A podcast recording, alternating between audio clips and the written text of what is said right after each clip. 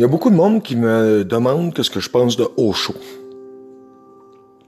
Alors, euh, ce qu'il faut comprendre d'abord et avant tout, c'est que je suis pas un expert de Osho en tant que tel, dans le sens que il a écrit beaucoup, beaucoup de choses.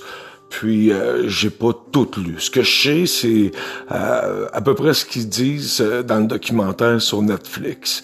Puis quelques vidéos YouTube que j'ai regardées. OK?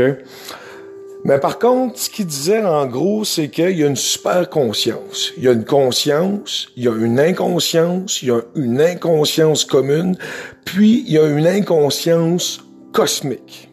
OK? Je comprends. Encore un, un, petit mélange dans les termes. D'ailleurs, l'exemple qu'il donne, c'est que il dit tous les chrétiens sont une copie conforme de Jésus. Mais c'est pas vrai. C'est que chaque chrétien est une copie conforme de lui-même au paradis avec l'enseignement de Jésus. Donc c'est complètement différent. Là.